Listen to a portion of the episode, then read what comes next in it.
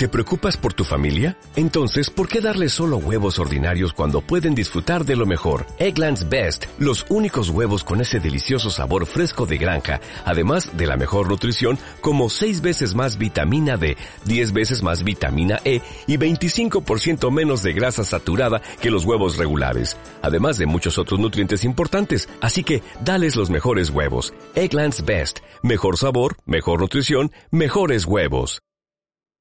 Vamos a empezar entonces con la charla y vamos a explicar un poquito más, porque ya he soltado también información, eh, de lo que es realmente el autoconocimiento. Ya no solamente lo que aquí intentamos hacer, sino qué se entiende por autoconocimiento en todas las tradiciones. Ya está, pues. Bien, decimos. La primera pregunta que nos tenemos que hacer, por supuesto, para poder entender qué es el autoconocimiento es preguntarnos qué es el autoconocimiento. La problemática que tenemos para poder entender el autoconocimiento, que es en sí, es la palabra conocimiento. Porque la palabra conocimiento tiene muchas connotaciones, puede tener muchas connotaciones, pero una de las más conocidas, las más habituales, que las que nos enseñan en el colegio y, en, donde, en cualquier lugar donde estudiemos, es que el conocimiento es mm, adquisición de datos, adquisición de una información que nos puede ser útil para cualquier actividad, para cualquier profesión, etc. Entonces, cuando hablamos de autoconocimiento, normalmente tenemos la idea de que lo que vamos a hacer en el autoconocimiento es conocernos a nosotros mismos. Y esto es cierto, pero no es eso realmente lo que es el autoconocimiento en su totalidad, ni muchísimo menos. De hecho, en la tradición se habla de que el autoconocimiento, perdón, eh, de que existen dos tipos de conocimiento. Uno es el conocimiento intelectual y otro es el conocimiento consciente. El intelectual normalmente se puede convertir en algo práctico, como hemos dicho, estudiar una carrera y se para algo práctico, una profesión. Eh, pero cuando uno acumula muchos datos, muchos datos, sigue siendo igualmente conocimiento, pero se convierte en algo que se llama erudición, que se llama tradicionalmente erudición, y que es simplemente datos acumulados. Sabes mucho y ya está. Sin embargo, en la tradición se habla de otro tipo de conocimiento, que es el que tiene que ver con el autoconocimiento, que es el conocimiento consciente. Es decir, es el conocimiento que cuando uno lo recibe, pasa por un proceso determinado de asimilación tal que eh, se convierte, vamos a decirlo, en sabiduría. Es una diferencia que normalmente no se entiende. Si nosotros eh, estudiamos, si recibimos un conocimiento intelectual, por ejemplo, vamos a decir una carrera de historia, ese conocimiento que vamos estudiando lo vamos asimilando, porque siempre hay un proceso de, asimilación del conocimiento, siempre.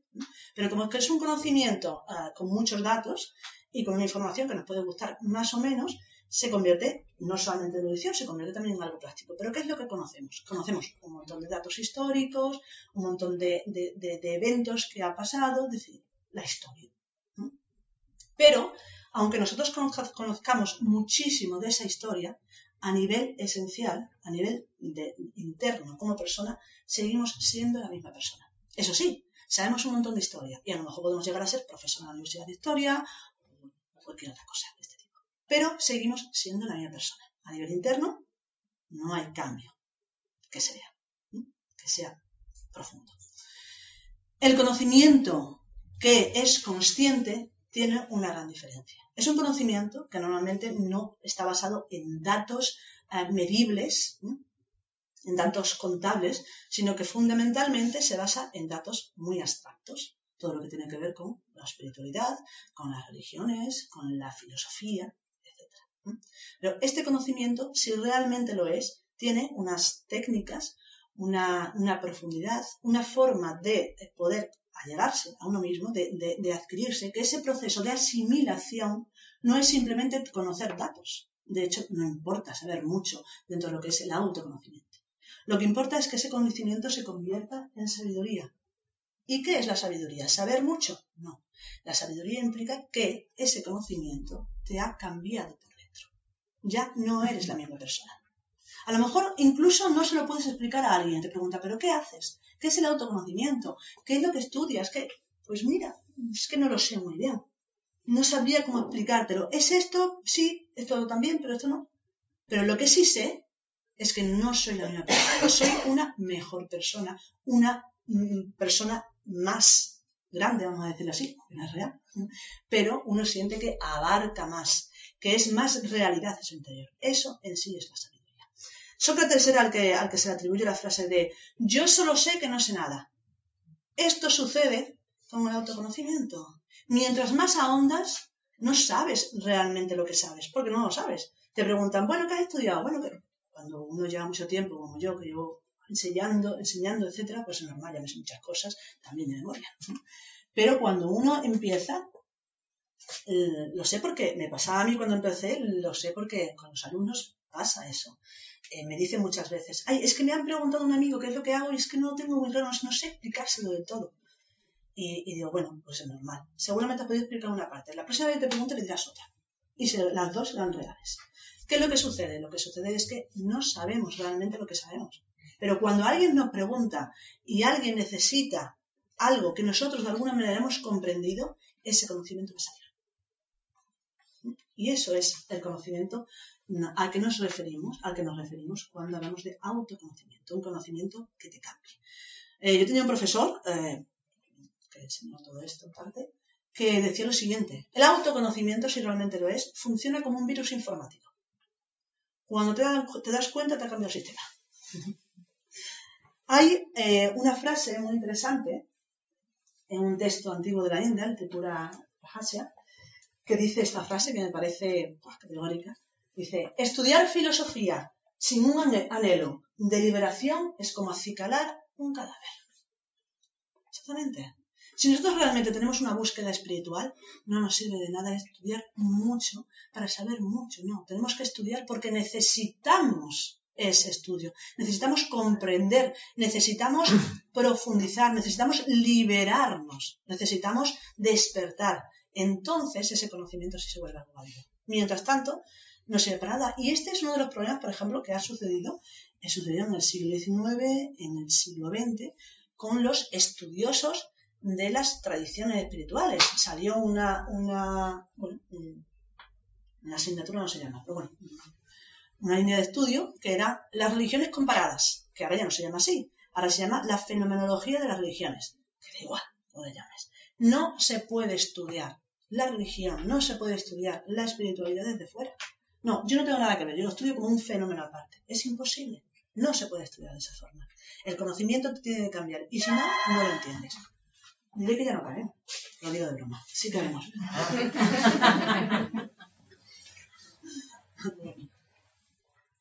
Bien, se entiende entonces la diferencia más o menos de lo que es el conocimiento, de lo que vamos a hablar aquí y de lo que aquí se busca. No se buscan datos, no se busca un montón.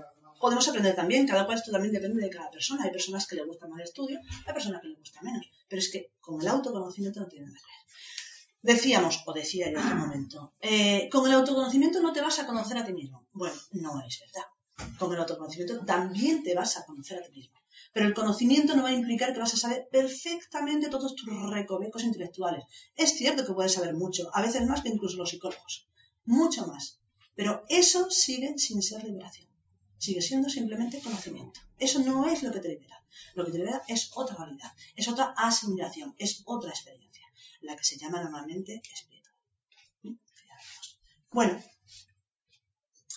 Bien, entonces, del conocimiento que realmente estamos hablando es un conocimiento que se entiende en la tradición como participación. Participación y conocimiento o autoconocimiento son sinónimos. ¿A qué nos referimos como participación? Nos referimos a que el conocimiento que realmente libera, que realmente forma parte de lo que somos, es en sí participar de un todo, de una realidad de la que formamos parte. De hecho, todo el proceso de autoconocimiento es simplemente darnos cuenta de que nunca hemos dejado de participar de la totalidad. Hola, no pasa nada. Eh, por allí tenéis sitio. No, ya no. Ah, sí, hay una silla aquí. Aquí hay una silla. Mira, pues, si queréis poner las cosas encima de la mesa. Estamos grabando y se va a grabar tu cabeza. Vale, perfecto. Pasa, pasa. Perdón, ¿eh?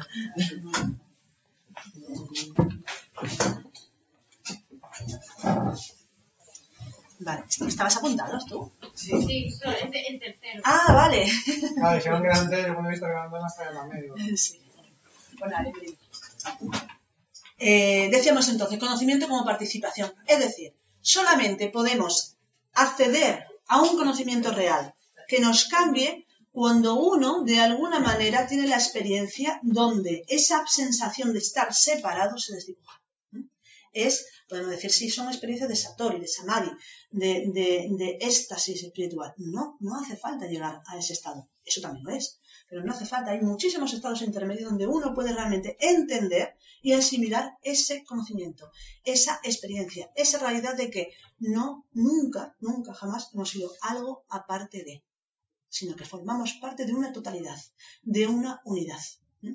Eso también, una de las cosas también que se confunde normalmente es que cuando decimos, cuando tenemos la experiencia de la totalidad, entonces lo sabemos todo. No.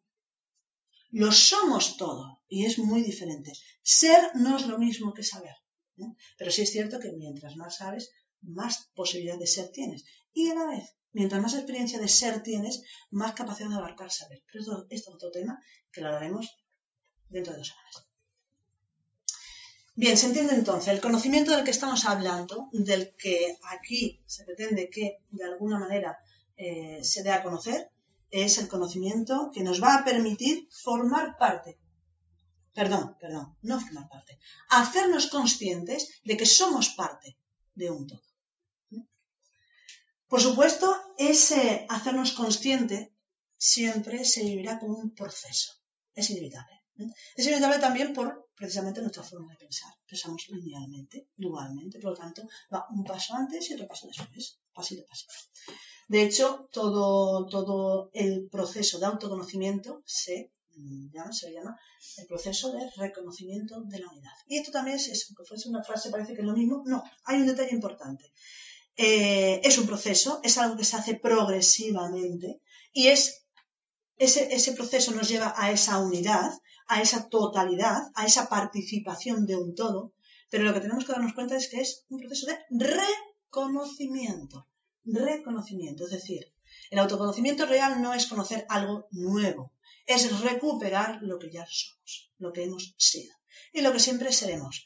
Lo lamentable, lo lamentable es que no nos demos cuenta de eso.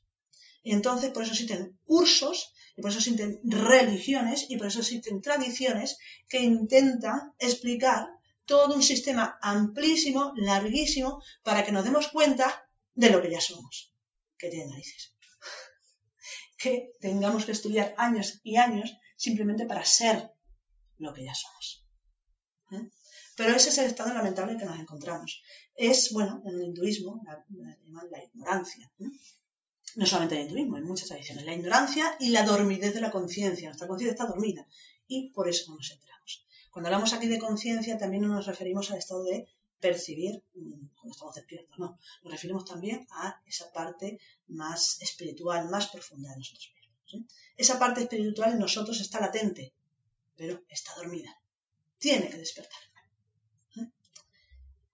Bien. Estamos hablando, por lo tanto, de lo que es el Sanatana Dharma en el budismo. Se llama Sanatana Dharma, el conocimiento eterno.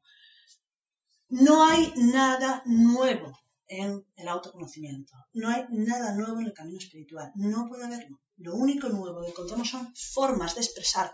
Formas de expresar, porque incluso formas de actuar y de ser en las prácticas son siempre las mismas. No hay nuevas espiritualidades. No existen. Es siempre la misma y única espiritualidad, solo que de diversas formas expresadas. De hecho, esto se ha dado siempre en las diferentes religiones. Vamos aquí un montón de símbolos, de un montón de tradiciones antiquísimas y si queremos podemos poner también si existieran o si existen las modernas. Da igual. El conocimiento siempre es el mismo, solo que se va a expresar de forma diferente. Lo que nosotros entendemos es que en la actualidad las religiones ya no tienen lugar. Las religiones están para que, en todo, todo caso, tomemos las formas más cercanas a esa realidad común al ser humano. Pero en la actualidad consideramos que tenemos la capacidad para trascender los dogmas, cualquiera de ellos, de cualquier religión. Ahora nos vienen las religiones de Oriente y pensamos que son magníficas, pero es que las religiones de Occidente, como por ejemplo el cristianismo, se va a Oriente y ellos piensan que es magnífico. ¿Por qué? Porque estamos acostumbrados a uno y no solamente acostumbrados. En cada lugar la religión que ha dominado durante siglos ha abusado barbaridades. Pero que no solamente aquí, esto no es cuestión solamente del cristianismo y del catolicismo. El budismo es lo mismo, el hinduismo es lo mismo, el islam es lo mismo, el judaísmo, todos, todas las tradiciones en su momento han abusado. ¿Por qué? Porque las personas que dan a conocer y que forman parte de esas tradiciones son personas. Y las personas en todos los lugares la liamos. ¿Por qué? Porque tenemos un montón de estructuras psicológicas, de también hablaremos bastante, que no conocemos, no dominamos y que nos arrastran, como puede ser la ambición, la ansia de poder, el miedo, y todo esto hace que se abuse de un conocimiento que en principio serviría para nuestra liberación y se transforme en todo lo contrario. Motivo de esclavitud, de dolor y de muerte. Sin embargo, existe lo que es una filosofía perenne, es una forma de hablar, nosotros lo llamamos conocimiento con mayúscula, le llamamos también ñana, se le llama en, el hinduismo, gnosis se le llama en Occidente, como eh, eh, un conocimiento esencial común a todas las tradiciones. Dicho de otra manera, todas las religiones dicen exactamente lo mismo, exactamente lo mismo a un nivel profundo. En sus prácticas varían, unos así y otros así, vale, pero es que esa es la forma externa. Pero ¿qué pretende el que hace esto con las manos? ¿Qué pretende? ¿Qué pretende el que hace esto? ¿Qué pretende el que hace otra cosa que no se me ocurre? ¿Qué es lo que se pretende? Lo mismo. El contacto con su naturaleza divina. El contacto con lo real. Y esa es la razón de la existencia de las tradiciones espirituales, de las religiones. Otra cosa, como he, dicho ya, es lo que hacemos luego los humanos con ello. Pero el conocimiento en sí es el mismo. De hecho, ese conocimiento eh, podemos hablar un poquito de cómo ha evolucionado en Occidente.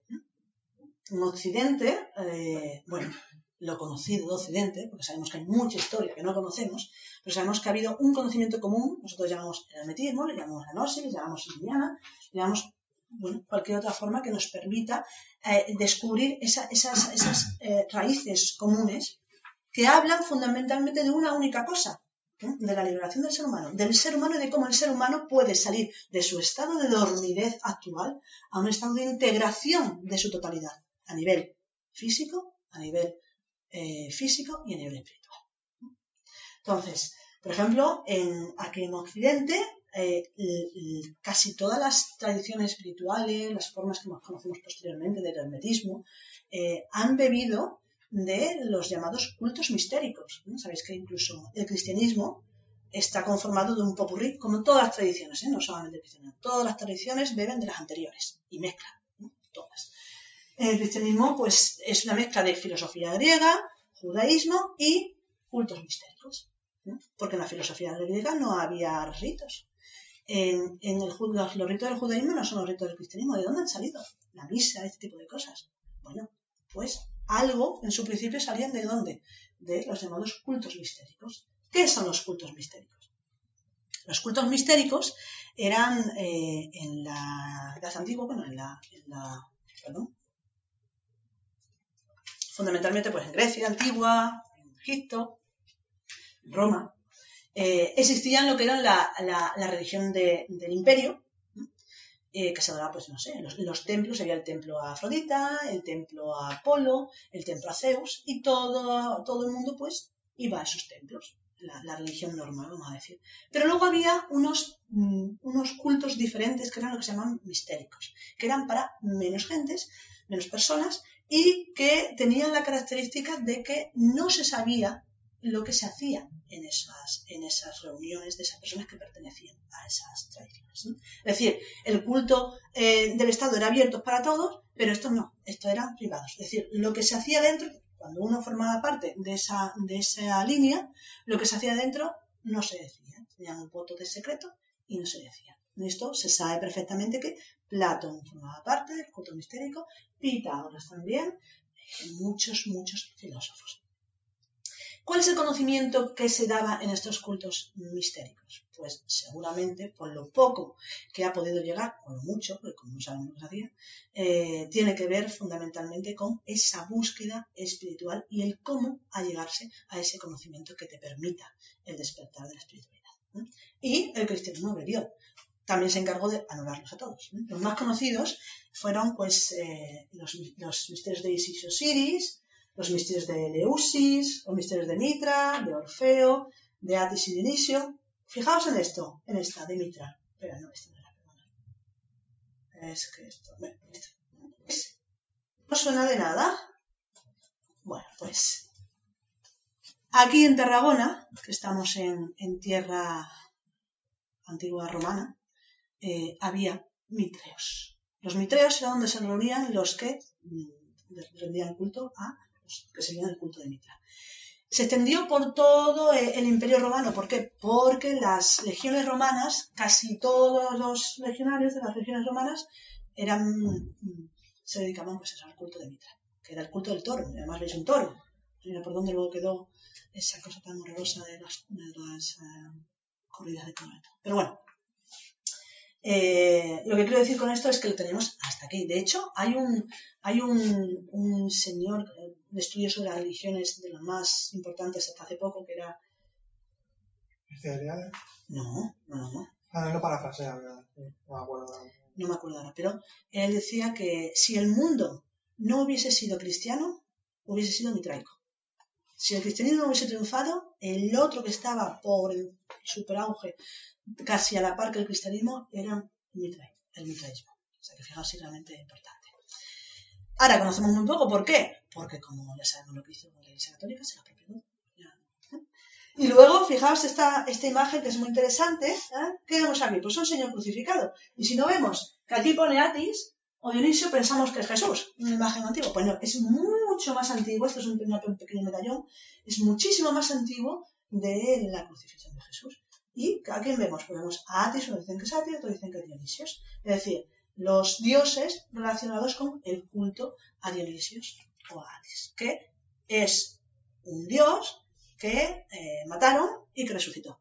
Anda. Igual que Osiris en Egipto. Anda. Igual que uf, un montón por todos lados. Antes de. Bien. Entonces, ¿de qué nos habla? Teniendo en cuenta realmente que eh, eh, no, a ver, estoy más o menos criticando el cristianismo, pero no estoy en contra del cristianismo, ni muchísimo menos. Es decir, nosotros estudiamos todas las tradiciones y el cristianismo tiene joyas impresionantes, como todas las demás. ¿eh? Pero también tiene errores, como todas. Esto, tomar y... Ay, otra vez, posible. Tomar la, la imagen o del crucifijo y todo esto y copiar de unos y otros, no consideramos que sea un error, ni muchísimo menos. Consideramos que fue algo muy inteligente, muy inteligente. Lo que no fue inteligente es pretender que no existido lo anterior. Eso no fue inteligente. Pero recrear un mito, tomando de todas las tradiciones y recrearlo tan completo como lo que es el mito del nacimiento de Jesús y de la crucifixión de Jesús, donde en lo que es la Navidad y la Semana Santa se eh, expresan todos los procesos por los que la persona tiene que pasar desde estar completamente dormido a estar completamente despierto, es alucinante, está genial. ¿eh? Pero, ¿qué pasa? Que coge de aquí, de allí, de allí, lo hizo, lo ordenó estupendamente. Pero, por favor, que digan de dónde sale y que no luego digan, es el único hijo de Dios. ¿eh? Pues vale, no, esto es lo que no es correcto. Pero bueno, vuelvo a decir, no tenemos nada en contra del cristianismo porque todas las religiones, cuando profundizamos un poquito en ello, todos han hecho barbaridades. Y aquí estamos mayoría mujeres, oh, cómo nos ponen a todas. Todos, todas las religiones nos ponen a todas. Es decir, no, no formamos parte de, la- de las tradiciones. Bien. En la tradición, eh, más, más cercano ya en el, en el tiempo, más ya para la Edad Media, podemos hablar de un montón de movimientos. Fijaos que aquí, como lo que, lo que se impuso fue el cristianismo, sobre todo el catolicismo, el catolicismo, de alguna manera, no el cristianismo, pero sí el catolicismo nació ya un poco torcido. Sabéis que fue pues, eh, eh, un acuerdo con el gobierno o el, el poder político de la época, en el siglo. III, cuatro, cuatro. Eh, y claro, eh, o, era, o era algo que seguía siendo mistérico y para pocos, o era para todos. Pero para ser para todos tienes que quitar un montón de cosas y adaptarse a las necesidades de que de, de quien gobernaba en aquella época, Constantino. Entonces, el cristianismo se dejó fuera eh, la parte más profunda. El cristianismo, no, perdón, perdón, perdón, el catolicismo. Porque luego vamos a la parte oriental del, del cristianismo y tiene una profundidad impresionante. Bien, Entonces, ¿qué pasó? Como que el catolicismo no tenía una base tan profunda, después de varios siglos, en la Edad Media un resurgir aquí en Europa, que es curioso porque se compara, ¿no? hay estudiosos que comparan el resurgimiento de la espiritualidad en el siglo XI, XII, XIII en Europa como todo el movimiento de la India espiritual. O sea, había muchísimo movimiento espiritual. ¿Qué sucedió? Que como había esa necesidad y el catolicismo no daba profundidad, buscaron por otros lados y surgieron un montón de movimientos paralelos y perseguidos y ocultados debido justamente por, por esa persecución. Como todos estos que vemos, los cátaros, las beguinas, los templarios, los rosacruces, eh, eh, eh, tradiciones como la alquimia, eh, lo que es bueno el conocimiento de los maestros canteros que derivó luego en los masones, etcétera, etcétera. Bueno, esto daría para ahora hablar de un montón de tradiciones. Pero ¿por qué lo hablamos aquí? Porque hay muchos datos, mucha información dentro de lo que es el, el- el- el conocimiento que nos va a permitir profundizar nosotros, que nos tenemos que extraer de estas tradiciones, porque lamentablemente, como vuelvo a decir, aquí en Occidente el catolicismo, pues, no es que ocultase, es que se dejó fuera la parte profunda. Y estos se encargaron de alguna manera de conservarlo. También dentro del catolicismo encontramos gente eh, personas que, que de alguna manera se las apropiaron, ¿eh? Eh, personas como Teresa de Jesús, San Juan de la Cruz, Meister Ezca, eh, Margarita Porete, Miguel de Molina, Miguel de Molinos, es un montón de, de personas de, de- de la Edad Media, desde el 12 al 16, grandes místicos, que coges un libro y dices, Dios mío, pero esto es súper actual y, impresionante. Eh, pero que, al ser místicos, ¿sabéis lo que pasa con los místicos? El místico experimenta la realidad. Y la realidad no se basa en dogmas. Entonces, ¿qué pasa? Que dicen lo que dicen. Y claro, cuando uno experimenta la realidad, normalmente la realidad te habla de libertad. Libertad. Y en una institución que se basa en dogmas para controlar qué es lo que dice, qué es lo que piensa, un místico hablando de libertad es como, ¿eh? ¿Qué pasa aquí? Y no les interesa. Pero pasó como, bueno, como pasó con, con- todos estos místicos, como pasó con, con este, con Francisco de Asís. Convenía atraérselos. ¿Por qué? Porque si no se llevaban a todos los cristianos para ellos. Entonces, son cristianos, pero tienen de cristiano, decir, católicos. Pero tienen, tienen mucho de cristianos, eso sí, pero poco de católicos. Bien, vamos a pasar de esto ya y vamos a, a hablar un poquito entonces de lo que es la tradición. Hemos dicho, hay un conocimiento que nos va a permitir integrar esa realidad y hay una forma de expresar ese conocimiento. Esa forma de expresar puede ser de muchas maneras, pero eso sí, tiene que ser una forma que sea sencilla, pero que a la vez abarque una total- la totalidad de alguna manera de las nuestras posibilidades. ¿Para qué? Para poder Entonces, esa tradición, ese conocimiento se ha ido transmitiendo a lo largo de los siglos, que es lo que he querido dar a entender con todos esos cultos mistéricos, todos los movimientos posteriores, las diferentes tradiciones, etc. Hablo más de aquí porque, como soy de aquí, estudio más de aquí. Si hablase del budismo o hablase del hinduismo, veríamos que ha habido también un montón de tradición y de movimiento y de un conocimiento de fondo que es el que permite que eso salga. De hecho, se dice que el conocimiento esencial, esa gnosis, esa nana, esa, esa filosofía perenne, es lo que hace nacer a las diferentes religiones. Luego las religiones se olvidan y se quedan en la forma, pero en el fondo, si se profundiza, está eso. Entonces, nosotros le llamamos la tradición con mayúscula. La tradición no es lo que nos va a permitir experimentar eso, es lo que nos va a dar a conocer el cómo podemos experimentarlo. ¿Sí? Entonces, ¿qué es? La, la tradición es la transmisión, por cierto, cábala significa lo mismo, tradición, transmisión, tradición. La transmisión de un conocimiento que capacita al ser humano para pasar del estado actual en el que se encuentra a un estado permanente de liberación, felicidad y hegemonía de sí mismo. Gracias al desarrollo de todas sus capacidades y facultades interiores y de la unión y participación consciente con lo divino. Se puede expresar de otra manera, mejor, peor.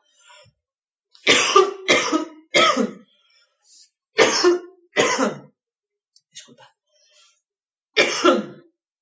Pero bueno, es una forma. Se entiende más o menos entonces de qué va esto del autoconocimiento. ¿no? Es una tradición que nos va a permitir pues ese desarrollo. Ahora, mm, la experiencia en sí de ese conocimiento es algo muy diferente, porque podemos conocer muchas técnicas, podemos conocer eh, muchas prácticas, podemos conocer muchas formas de expresar esa experiencia, ese conocimiento, pero que hasta que uno realmente no tiene esa experiencia, no lo puede realmente ni conocer ni entender. Lo puede intuir, eso sí, se puede intuir, aunque uno piense que no ha tenido. ¿Por qué lo podemos intuir? Porque muchas veces hemos tenido más experiencia de ese conocimiento de lo que pensamos.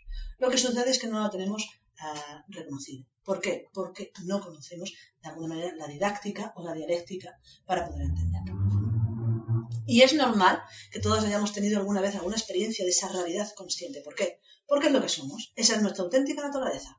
Aunque en la sociedad y con la educación que recibimos y con la cultura que recibimos se empeñen en decirnos que no. Somos parte de lo divino. Decíamos entonces, si somos parte de lo divino, entonces, ¿qué tenemos que hacer? Bueno, se dice que realmente el, conocimiento se da únicamente cuando nos vaciamos internamente. Y entonces decimos, bueno, si lo que tenemos que hacer es vaciarnos, ¿por qué tenemos que aprender tantas cosas? ¿Por qué hay que estudiar tanto? ¿Por qué hay que estudiar toda esa tradición con tantos datos y tantas técnicas? Bueno, pues como he comentado antes, es así porque estamos en un estado lamentable. Estamos tan, tan, tan complicados y complejos internamente, con tantas formas de pensar, sentir, actuar, desear, tener miedo, etcétera, etcétera, etcétera, un montón de estados psicológicos, que necesitamos que nos digan una y otra vez, o que nos digamos a nosotros que estudiemos, el cómo quitarnos todo eso del medio, ¿para qué? Para por fin ser lo que siempre hemos sido lo que éramos antes de recrear todas las formas de pensamiento que hemos recreado, de emociones que hemos recreado, etcétera, etcétera. Entonces, se trata de vaciar, pero inevitablemente hay que añadir medios de momento. Pues se dice, yo solo sé que no sé nada, y es cierto, pero ese que no sabe nada, para poder llegar a no saber nada, ha tenido primero que saber mucho, inevitablemente. ¿De acuerdo? Bien, otra naturaleza del conocimiento es que eh, eh, realmente estamos incapacitados para conocer desde fuera. Fijamos en, la imagen, está el, físico alemán Heisenberg, que bueno, fue el que creó, el, descubrió el principio de dice, llegó a la conclusión de la doble naturaleza de la materia, que la doble naturaleza de la materia impone limitaciones. Es decir, es imposible conocer con exactitud simultáneamente la posición y la velocidad de un electrón. ¿Qué implica esto? Implica esto que desde fuera, desde el observador que observa la materia o la realidad, nunca podemos observarlo tal y como es, porque en el mismo proceso de observar lo estamos cambiando. ¿Mm? ¿Se entiende? Y porque todo, por otra razón que lo saben los, los budistas desde siempre, que es porque existe algo que se llama la constante impermanencia de todas las cosas. Es decir, todo está en constante cambio, todo está en constante movimiento. Por lo tanto, ¿cómo vamos a pretender conocer algo? Pues le decimos nosotros, entonces, ¿nos podemos llegar a conocer alguna vez a nosotros mismos? Pues no. Esto me viene a mí muy mal, porque ahora dices, bueno, entonces no hacemos el curso, total. Pues no, no podemos llegar a conocernos nunca, en ese sentido, que vamos a conocernos con detalles, con formas, con esto, lo otro, cuadriculado, todo, y todo, todo bien encajonado y etiquetado. No, eso no existe. El conocimiento es participación. Punto. Y cuando uno tiene esa experiencia se da cuenta de que. Es una pasada, que conoce mucho, pero luego no le preguntes, porque sabrás solamente lo que tú necesites. ¿Se? Podéis hacer alguna pregunta en algún momento si queréis, ¿de acuerdo? Sí. Vale, decíamos entonces, eh, el conocimiento es más como lo, que decía, bueno, Bruce eh, Lee, eh, la, célebre esta entrevista, ¿no? De Water, ¿no? Le preguntaron, ¿cómo puedes, bueno, no me acuerdo muy bien, pero acabo diciendo, be water, más es decir, sé agua, sé agua. ¿Cómo puedes realmente conocer el agua? Siendo el agua. ¿Cómo puedes conocer realmente a otra persona? Siendo la otra persona. ¿Cómo puedes conocer la naturaleza del universo? Siendo el universo no viéndolo desde fuera, no observándolo de fuera, no queriendo comprender y, dominarlo desde fuera. No, no, tú eres parte de todo eso. Quítate del medio las limitaciones que crees que tienes y te darás cuenta. Ahora, eso sí, cuando uno forma parte de todo eso, no quiere decir que va a ser la otra persona. Es decir, yo quiero conocer a fondo a la otra persona, entonces soy la otra persona. No. El ser eso implicaría la desaparición tanto de mí como observador incluso de la persona o del algo, del agua, como objeto o realidad observada. Y se, y se experimentaría una naturaleza unitaria entre ambas. Otra realidad mucho más amplia, más real, que yo observando y aquello que quiero observar.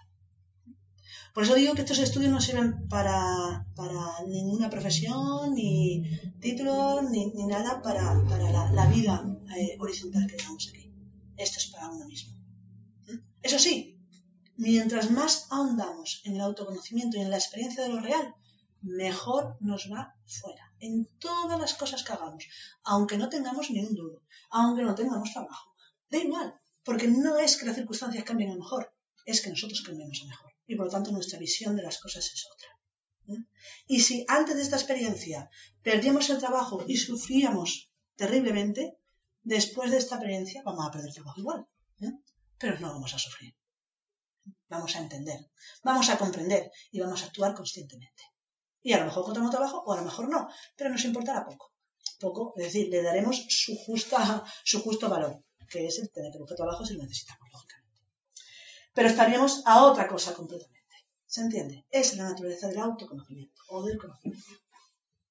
De hecho, es un, conocimiento que es integrador, nos integramos, no deformamos, eh, no, no tergiversamos, no interferimos la, la, costumbre de ir a otro lugar, de ir a alguien y, y, y, pretender entender a la persona desde como yo me entiendo a mí mismo. Y claro, como yo pienso de esta manera, la otra persona tiene que pensar igual. Y esto es lo que sucede. No, no somos capaces de percibir a los demás desde esa naturaleza inabarcable de la que forma parte. Y estar abiertos a esa persona. Se dice, ¿la primera impresión es la que queda? Pues sí, lamentablemente sí. Y cuando tenemos esa impresión, que es un dato memorístico en nuestra cabeza, es muy difícil realmente aprender de la otra persona o aprender de lo que estamos observando. Por eso, una de las primeras claves dentro del conocimiento es observar. ¿eh? La primera clave de autoconocimiento es la atención consciente y la autoobservación. Con un dato muy interesante. Entre medio hay algo que se llama el recuerdo de sí. El recuerdo de sí es acordarse de quiénes somos, que implica acordarse de nuestra naturaleza divina, consciente. Cuando uno se ubica en esa realidad, lo demás se ubica también en su auténtica realidad. Y entonces vemos las cosas como son, dándole su justo valor. ¿eh? Bien, También tenemos que entender que el conocimiento es antropocéntrico y no egocéntrico. ¿Qué queremos decir con esto? Lo que queremos decir con esto es que, eh, bueno, en relación a, a, cómo se ha estudiado normalmente eh, al ser humano desde diferentes eh, disciplinas, como puede ser la psicología, la psicología u otras, de la historia incluso, se ha estudiado siempre el ser humano desde yo soy estudioso, desde aquí fuera, yo observo, a un montón de, personas, o un, número lo suficientemente amplio para poder crear una estadística y entonces pues elaboro mi idea, mi, mi, tesis, mi hipótesis. ¿sí? Eso sería estudiar del hombre eh, pues desde fuera, no estás. Entonces, esto dentro de lo que el autoconocimiento no es válido. De hecho, cuando uno empieza a conocer su propia psicología, conoce su propia psicología, pero no conocemos al otro, ni lo vamos a conocer, y tampoco interesa. Lo que interesa es conocerse a sí mismo, y lo demás ya se verá. Entonces, ¿cómo se da realmente el autoconocimiento? Desde lo que es antropocéntrico, pues desde, desde, el hombre concreto, de lo que se llama el ser humano concreto. Es decir, yo me estudio a mí mismo, no estudio a nadie más. Eso de observar a los demás para ver y comprender una estructura psicológica a mí mismo. Pero si la tengo yo en mí misma, ¿a qué voy a necesitar estudiar algo fuera? Ya está en mí. Si lo observo en mí, podré comprenderlo mejor. Porque lo que no, necesito en esto es crear una hipótesis, lo que necesito es liberarme de lo que tengo. Y no me voy a liberar si observo cómo funcionan los demás. ¿Por qué? Porque yo estoy antes, estoy aquí, sé cómo yo funciono si no observo. Entonces, eso es a lo que se refiere con, eh, desde el ser humano concreto, en un conocimiento que es centrado en uno mismo, pero no egocéntrico. ¿Por qué? Por una naturaleza muy especial que se da en el conocimiento, que es que en el momento en que uno se experimenta o se conoce a sí mismo, como que el conocimiento es participación, Mientras más miras para, para adentro, más abarcas hacia afuera. Es inevitable. ¿Por qué? Porque somos un universo. Un universo completo. Cuando uno mira hacia adentro, esa capacidad de abarcar y de integrar se agranda cada vez más. El egoísmo va desapareciendo progresivamente y uno forma parte de, de una forma muy natural, muy humana de, de todo lo demás. Mientras más se centra en sí mismo. sería comparable a lo que los budistas llaman la compasión. Es la compasión, es el amor constante. Y esto, en la medida que uno se experimente, lo que experimenta es esto. Por lo tanto, ¿cómo se va a centrar y se va a cerrar en sí mismo? Esto no existe. Y si, si se hace, no se está entendiendo nada. Y esto es lo más importante para toda búsqueda interna. Lo más importante. La búsqueda interior, el desarrollo espiritual no es algo a lo que se pueda convencer a alguien para que lo siga, para que lo haga. Es imposible. Imposible. O tú sientes la necesidad internamente o no hay manera. O tiras para la búsqueda espiritual o no. Tiras para otra cosa y es tan legítimo como cualquier otra cosa. Pero aquel que tiene búsqueda espiritual no puede olvidarlo. Tiene la necesidad de buscar, buscar y buscar. Y aquel que no tiene búsqueda espiritual no la tendrá.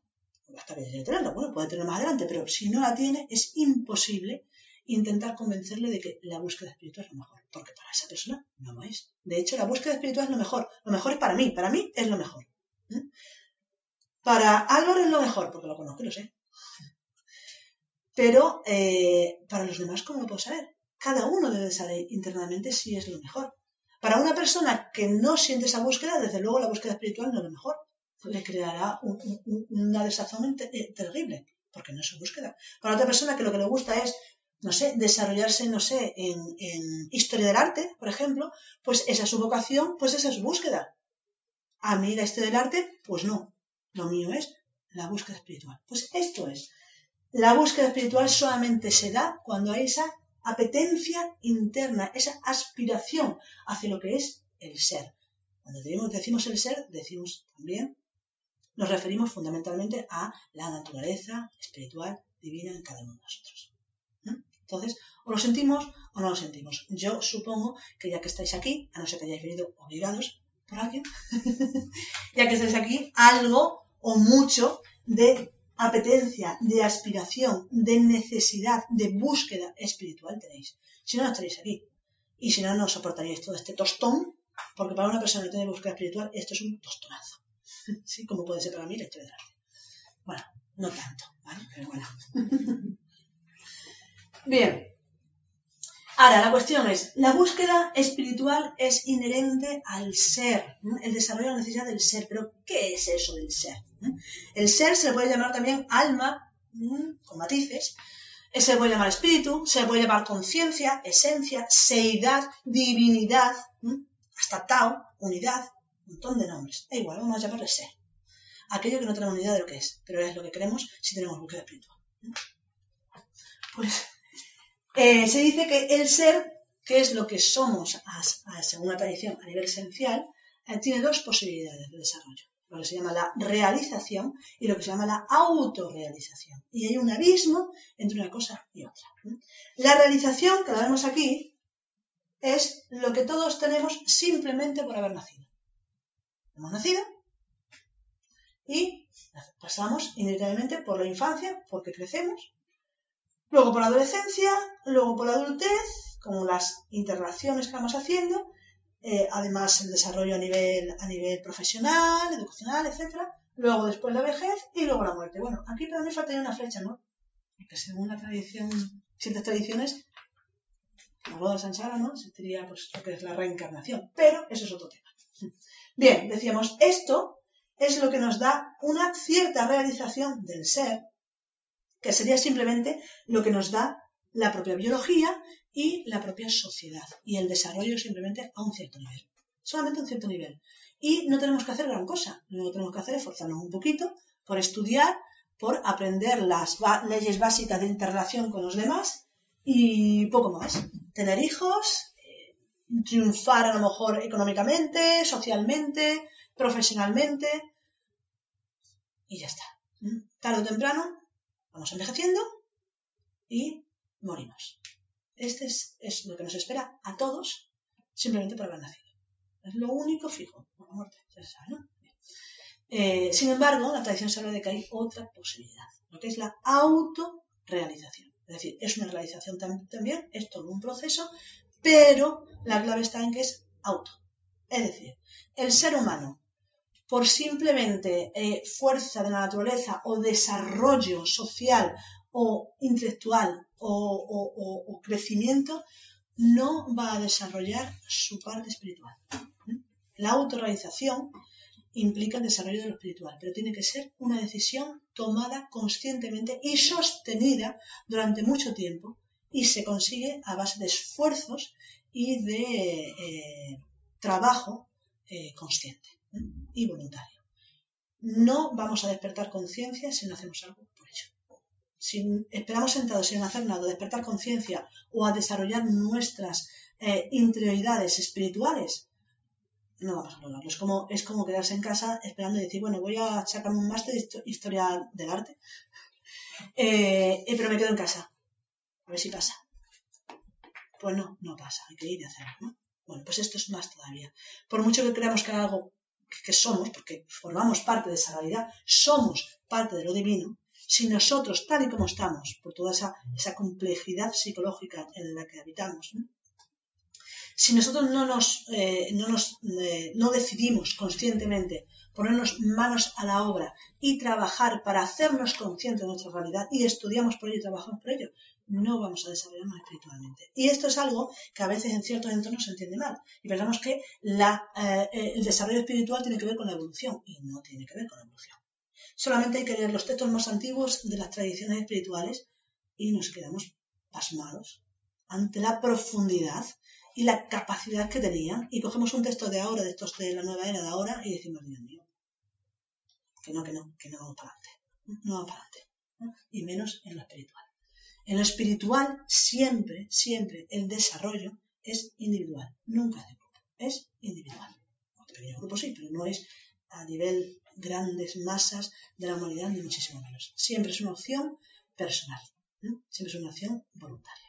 Y eso es lo que se llama pues, una autorrealización. Cuando nosotros vamos hacia esa autorrealización, nos encontramos dentro del autoconocimiento algo que se llama la iniciación, que es un concepto bastante más complejo, bastante más amplio, que también lo desarrollamos aquí, en, algunas veces hemos hecho también charlas, conferencias de ello, y en los temas, en el temario está, por supuesto. ¿Qué es la iniciación? Bueno, pues la iniciación es ah, toda, todo ese proceso que te va a llevar a ese despertar ¿eh? de la conciencia. Pero la iniciación es Iniciarse en algo es empezar en algo, pero normalmente dentro de la tradición, iniciación se entiende el estar en un lugar y pasar un umbral y entrar en contrariedad. ¿no? El iniciarse implica ese proceso en el que uno no sabe nada y de repente ya sabe algo, forma parte de algo, no de todo, pero sí de algo. Hay diferentes iniciaciones y eso es en sí una iniciación. Dentro de esta escuela trabajamos fundamentalmente con tres, una triple senda, con tres eh, líneas para llegar a, ese, a esa iniciación. ¿sí? La primera línea es lo que se ha llamado tradicionalmente el morir psicológico, que no es nada más y nada menos que trabajar nuestra propia psicología. Cuando uno trabaja su propia psicología en profundidad, lo primero que va a descubrir, y no tan en profundidad, ¿eh? lo primero que va a descubrir es el ego. ¿eh? Ego, estructura psicológica, defecto, uh, Pasión. pasión, da igual el nombre que le demos. ¿Qué es en sí el ego? ¿Qué podemos, ¿Cómo podemos definirlo? El ego es una forma de pensar, sentir y actuar que de repente aparece y que nos domina. Y aunque nosotros no queremos que se manifieste, pues se manifiesta, con todas las consecuencias que puede tener. Por ejemplo, podemos decir, no, no, yo cuando decido hacer algo lo decido porque sí. ¿Sí? Os voy a poner un ejemplo. Hay un ego que se llama miedo. ¿Cuántos de nosotros hemos decidido alguna vez conscientemente pasar miedo? Hemos dicho, venga, a ver qué hora es, las 12. Bueno, pues de 12 a 12 y 5 voy a empezar a pasar miedo, venga. Vale, ya voy a dejar de pasar miedo. Esto no pasa. Lo que sucede es que sin saber muy bien por qué, o por algo que hemos visto, nos sucede, de repente empezamos a pensar de una forma determinada, sentimos unas emociones que nos desbordan y nuestro estado instintivo se vuelve caótico y o huimos, o nos escondemos, o tiritamos, o cualquier otra acción. Y luego ya, cuando pasa lo que sea, o creemos que ha pasado, nos tranquilizamos y decimos, uff, qué mal que lo he pasado. Pero lo hemos decidido en algún momento, ni hemos decidido pasar miedo, ni hemos decidido salir del miedo, sino que hemos sido completamente esclavos de una estructura psicológica que nosotros mismos hemos creado no recordamos cuándo ni cómo, pero que sostenemos día a día. ¿Mm? Eso pasa no solamente con el miedo, pasa con el estrés, más fácilmente, pero pasa también con la gula, con la pereza, mm, con la lujuria, con el orgullo, con la vanidad, con la soberbia, un montón de estructuras que están ahí para que para fastidiarnos el día, día tras día. Entonces, dentro de la tradición se dice que es importante llegar a conocer todas las estructuras. ¿Por qué? Bueno, porque es autoconocimiento, pero no solamente por eso, sino porque cada vez que nosotros nos dejamos llevar por esas estructuras suceden dos cosas. Una, que perdemos una cantidad de energía tremenda. Y si no os acordáis alguna vez cuando os habéis dejado llevar por un estado de ira. Se pasa y decimos, estoy hecho polvo. Hemos gastado una energía tremenda. El miedo pasa lo mismo. El estrés, ya ni lo cuento, nos enfermamos.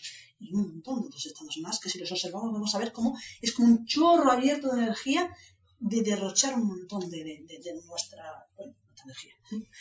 Eh, y otra razón fundamental, que creo que es más importante todavía.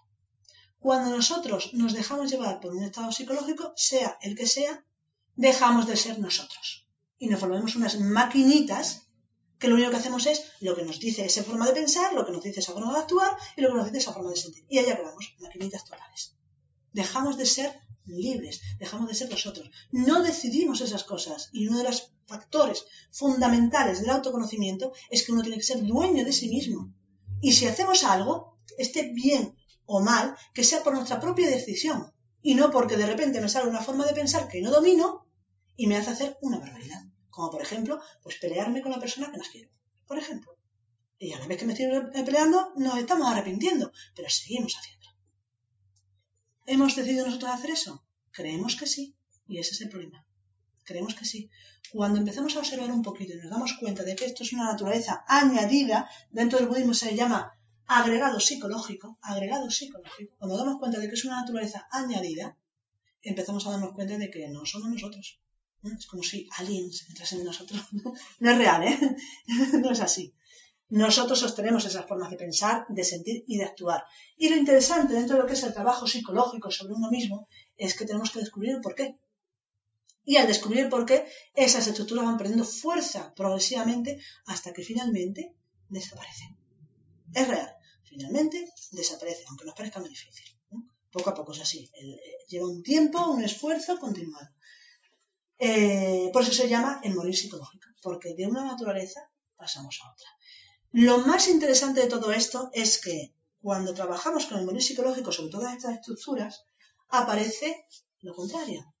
Si hay muerte, hay nacimiento. ¿Eh? Le llamamos el nacer alquímico, pero sobre todo implica una cosa. Implica que si yo para poder quitarme del medio una estructura como puede ser un miedo absurdo y he visto por qué surgía, he visto cómo se manifestaba a nivel de pensamientos, emociones, actos, ¿eh? he visto cómo tomaba mi máquina nivel instintivo, mi máquina humana, mi cuerpo, ¿no? mi forma de pensar, actuar.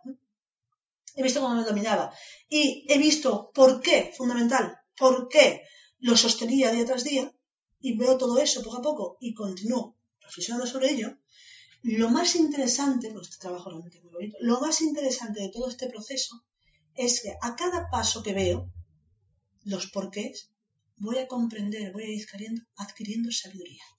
Y digo sabiduría, porque quizás no aprendamos a nivel intelectual muchísimo de una estructura psicológica, no. Pero lo que sí aprendemos y obtenemos es en serenidad, en integración de totalidad consciente, en conocimiento de la totalidad de lo que somos en experiencia de lo divino, etcétera, etcétera, etcétera.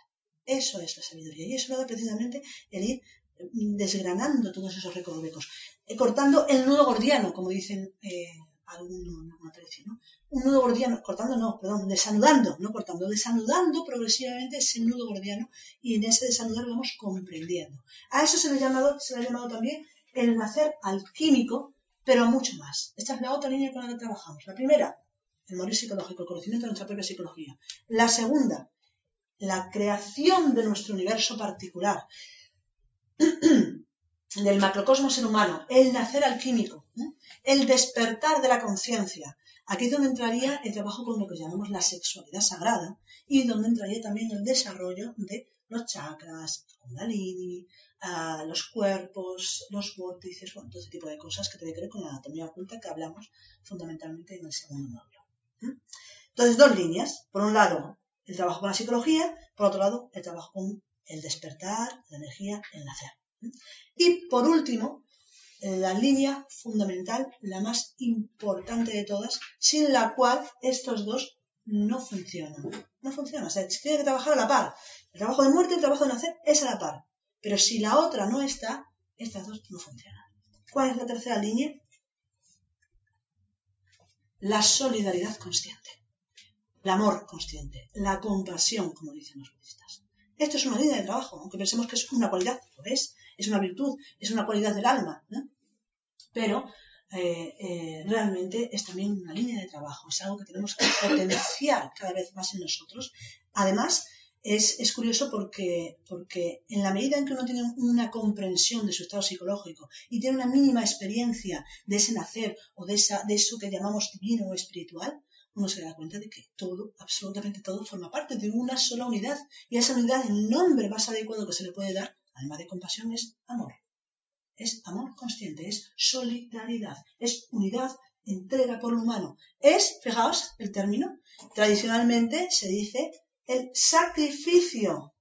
Sacrificio por la humanidad, es decir, el sacro oficio. Eso es lo que significa la palabra sacrificio, que nos daba a veces como un poco de sacrificio, Sacro oficio, el oficio sagrado. ¿eh? Es el oficio en la que se ocupa toda la creación menos nosotros, que somos más Toda la creación se da, ya sean animales, plantas, astros. El sol sale constantemente y se da. Todo, todo, todo. Una flor se abre y nos da su perfume, su belleza. Todas las plantas nos dan, los árboles nos dan su oxígeno. Todo, todo se da constantemente. Es lo que hacen. ¿Y qué hacemos nosotros? No, a ver, yo me lo voy a pensar. ¿eh? Porque somos más listos, más listos que la divinidad. Y entonces, pues nosotros, mira, decidimos, tenemos la opción, tenemos el libre albedrío, y con el libre albedrío hacemos el libre desastre.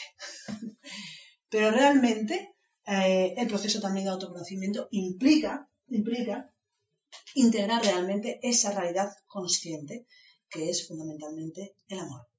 Por lo tanto, si realmente queremos conocernos a nosotros mismos a nivel psicológico, si realmente queremos integrar y despertar la conciencia y recrear todas esas posibilidades a nivel interno, lo primero que tenemos que hacer es emanar, expandir nuestra naturaleza real, que es el amor consciente. Y eso no tenemos que estudiar nada, no tenemos que hacer nada. También es cierto que hay grados y grados, pero no vamos a preocupar de eso. Cada uno en su grado, en su capacidad, realmente entregarse a los demás, que no es entregarse a los demás, es entregarse a lo demás, es decir, ser parte de todo y actuar, actuar como tal. Entonces, esa es la tercera línea, que la trabajamos aquí también ampliamente. Bueno, los tres. ¿eh? Bien, esa, ese es, eh, de alguna manera, esas tres claves fundamentales que nos van a permitir eh, llegar progresivamente a eso que llamamos la iniciación, que busca fundamentalmente ese progresivo despertar de la conciencia. Experiencias conscientes, experiencias de iluminación, experiencias de Satori, podemos tener momentáneas, en un momento cualquier persona con una meditación o en cualquier otro momento puede darse, incluso fuera de la meditación. Pero lo que se busca no es tener esas experiencias que son, que son momentáneas, que pasan, que son tremendas, no las olvidas nunca, pero pasan. Y luego volvemos otra vez a nuestro día a día, agobiados con toda nuestra estructura psicológica y, bueno, cometiendo errores. Lo que implica el despertar de conciencia son esos estados de forma permanente. De alguna manera, despertar toda esa naturaleza con todo lo que implicaría y que eso seamos nosotros y que no caigamos nuevamente en esa ignorancia y en esa creación o recreación de estructuras psicológicas que implican una realidad antitética. De otra manera, somos lo contrario de lo que realmente somos. El autoconocimiento nos ayudará a darnos cuenta de eso para volver a ser lo que realmente somos. Cuando se habla de esto, las tradiciones hablan de que hay cuatro estados de la conciencia, es decir, cuatro estados por los que vamos pasando para llegar a esa realidad. Lo comentamos porque, bueno, ahora vais a ver por qué. Estos cuatro estados de la conciencia ya los comentaba Platón, pero son válidos en la actualidad porque no hablan de esa realidad. El primer estado es el estado de Icasia. El estado de Icasia significa conjetura, fantasía, estado de mayor ignorancia. Es decir, Partimos todos de este estado y sobre todo cuando uno se deja llevar por el miedo, por la ambición, por el odio, por la envidia, por la ira, estamos en un estado de barbarie, en un estado de eh, donde ni vemos ni oímos nada, un estado de ecasia, donde la conciencia, la parte espiritual de nosotros está completamente dormida, no aparece para nada. ¿Mm? Ese es el primer estado. El segundo estado, que es el que nos interesa más, es el estado de pistis. ¿Mm? Pistis significa fe, significa creencia también, convicción, pero nos habla en sí de lo que es un estado de dormidez, que es el lugar habitual en el que estamos todos. Porque el ego, es decir, cuando nos manifestamos con un estado de miedo o de ira, es momentáneo, es un momento y luego pasa. Pero ¿dónde nos, perdón, ¿dónde nos ubicamos durante todo el día a lo largo de nuestra vida? En el estado de pistis. pistis. Se llama plácida dormidez, el estado de la personalidad ocupados en todas las cosas del quehacer del día a día, el trabajo, la familia, las cosas que nos gustan, mis deseos, mis miedos, más menos. Es, si lo hacemos un gráfico, el estado de piste sería como una onda muy suave en la que vamos navegando y el estado de casa sería un fium, una, onda que baja o una onda que sube que, desequilibra eso. Esas ondas pasan fácilmente y cuando nos ubicamos en el estado de Piscis, Piscis que nos encontramos tranquilamente, pues pensamos que no pasa nada. Se le llama también modernamente, actualmente se le llama el estado de confort. ¿Sí? La zona de confort, es la zona de confort. Bien, pues eso sería el estado de Piscis. La zona de confort es lo peor que nos puede pasar. Aunque estamos tan a gusto que no queremos salir de ella. No queremos salir para nada de ella. Pero para el autodescubrimiento es terrible. Hay un, no, no, es un texto, creo que, de algún texto de la India, que dice, eh, desdichado aquel a quien la adversidad deja de lado, porque no se conocerá o no comprenderá sus limitaciones esto. Pero desdichado aquel a la adversidad deja de lado. Tampoco tenemos por qué llamar a, la adversidad ni muchísimo menos. Ni muchísimo menos. ¿eh? Ya, de esto lo haremos, por ejemplo, en los próximos temas, que realmente para el desarrollo de la espiritualidad no hace falta que cambiemos absolutamente nada en nuestra vida. Nada. En todo caso, añadir alguna horita para meditar, por lo menos. Y ya está. ¿no? A partir de observar. Pero no, no hace falta cambiar nada. Así que no vayamos ahora a llamar a las desgracias como la adversidad para cambiar, porque no hace falta. Bastante tenemos ya, todos. Bien, el siguiente estado, ya más interesante, es el estado de diano ya. Es el estado, se, se, le llama razón discursiva, pero hay que entender que esa razón se entiende como comprensión, como eh, un estado ya de eh, conocimiento, de integración, es un estado de revisión, donde uno se da cuenta de que ya existe esa naturaleza de dormidez en sí mismo y quiere despertar. Se da cuenta de que hay estructuras que no domina y quiere despertar. Y en esa interacción también se le llama, o se llama, se, se define a veces este estado como un estado de separación entre el observador y el observado. Entonces se recrea ese diálogo donde hay comprensión. Es un estado en el que normalmente es el estado en el que nos pasamos todo el proceso desde el estado en el que estamos hasta que despertamos completamente. Entonces dice, estado de revisión, de diálogo, es un estado intermedio, pero estado también de conocimiento progresivo. ¿Para qué? Para llegar al último estado, que es el estado de noesis. ¿Os suena? Bueno, si no suena, ya lo digo yo. Este centro se llama Centro Noesis. por eso, bueno, no lo pongo por eso. ¿eh? Hemos tomado el, nombre de, aquí, por supuesto, pero bueno, esto lo, enseñamos hace tiempo. Y el nombre es relativamente nuevo.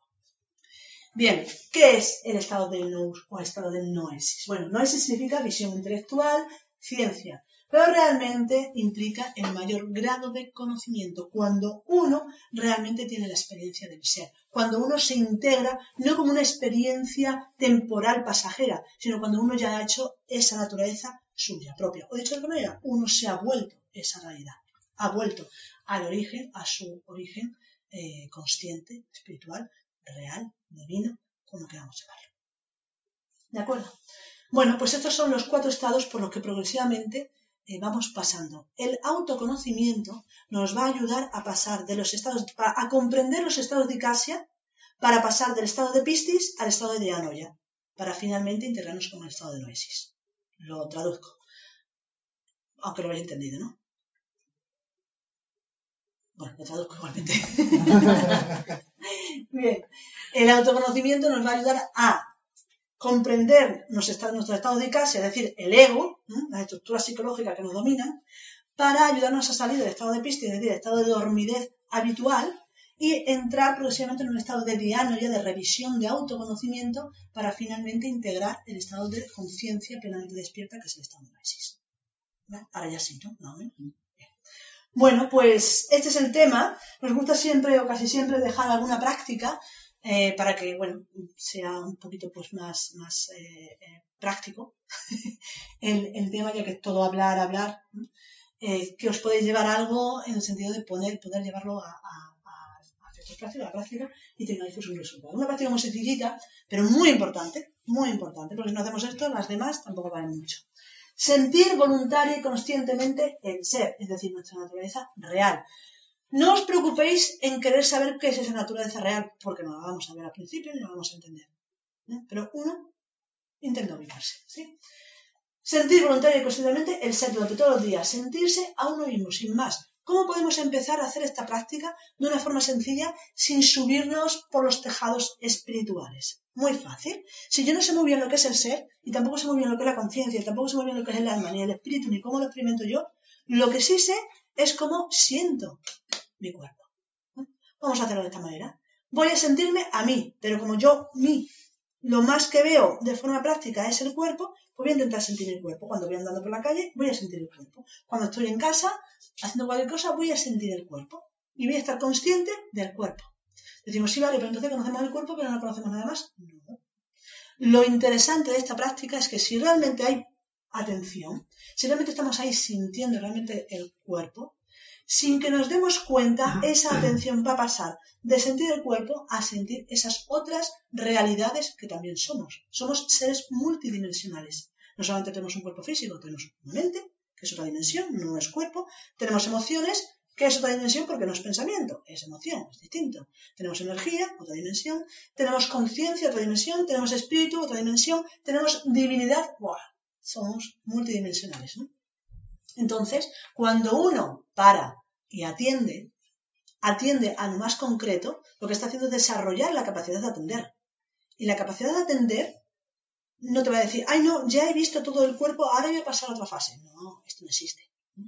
Sin darnos cuenta vamos a estar observando y viendo y sintiendo esas otras realidades o esas dimensiones internas de las que formamos parte. Y empezaremos a ver lo que es el ego, tal cual, empezaremos a sentir la naturaleza consciente, la naturaleza divina, etcétera, etcétera, etcétera. Entonces, es una práctica muy válida que ojalá todo el mundo lo hiciera siempre. No es una práctica nuestra, es una práctica de todas las tradiciones básicas. Bueno, pues esta es eh, la charla, hasta aquí llega la charla. Si queréis hacer alguna pregunta, comentar algo, pues abrimos ahora el tiempo para la pregunta. O os he dejado alucinados, o es aburrido hasta y claro, no, no sabe nada. bueno, no pasa nada si no tenéis ninguna pregunta. Eh, pero si tenéis alguna pregunta, si podéis, ¿eh? También podéis preguntarnos luego personalmente, también si queréis, a alguien quiere preguntar consultar algo personalmente, también podéis. Eh, voy a decir, tenéis la página web, aquí tenéis en el papel sale, podéis consultarla también, eh, un montón de artículos, bueno, y mm, el jueves que viene, a las 7 de la tarde, hay otra charla eh, que dirigirá pues, Álvaro, y bueno, pues los invitamos a, a ella. La próxima charla es la autosolución. Si lo vea, vea que se van a ver que. Así, eso sí. Si vais a venir a la charla del jueves que viene, eh, os hagamos una cosa. Si ya lo tenéis claro, os apuntáis ya ahora, no os dejáis apuntar. Y si no lo tenéis claro, podéis avisar en otro momento. Pero si lo tenéis claro, que lo tenga, por favor, que ya avise para ver si tenemos que sacar la mesa o no Claro, es que eso, básicamente por, por organizar. Pues ha sido un poco estrecha la cosa. Vale, pues nada, muchas gracias y, y pues,